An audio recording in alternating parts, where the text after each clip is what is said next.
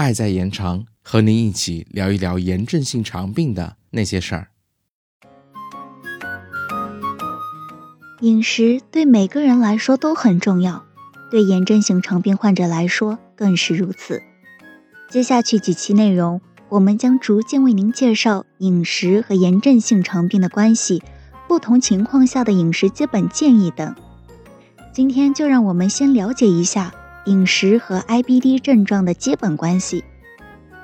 很多病友可能都有吃了什么东西，腹痛腹泻加重了。那么您会问，我的炎症性肠病是饮食引起的吗？到目前为止呢？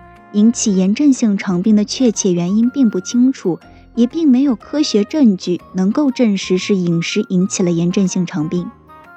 但是较差的饮食习惯，很多垃圾食品，如油炸食品、人造奶油制品等，典型的西方化饮食，被认为是导致基因易感人群得克罗恩病的可能因素。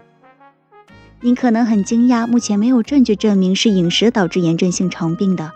也可能会庆幸自己可以不要自责或是小心饮食了，但是我要说的是，一旦得了炎症性肠病，您就很可能需要注意饮食了，因为饮食和炎症性肠病腹痛、腹泻等症状有一定关系。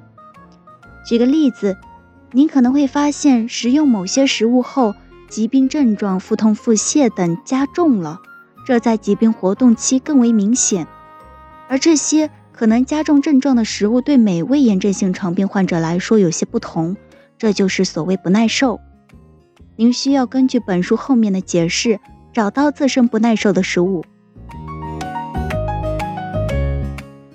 希望今天的介绍可以让您明白，饮食不能说是引起炎症性肠病的原因，但注意饮食不仅能在一定程度上帮助您减轻症状、改善营养。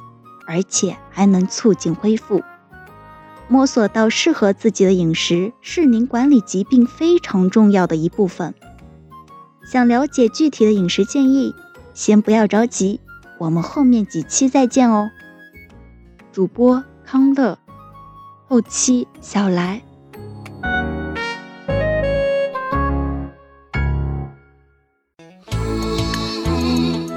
本节目由 CCCF 爱在延长炎症性肠病基金会独家录制播出。节目内容感谢由浙江大学出版社出版的《溃疡性结肠炎和克罗恩病你问我答》丛书。更多详情，请欢迎关注爱在延长官方网站及微博、微信公众号，期待您的互动。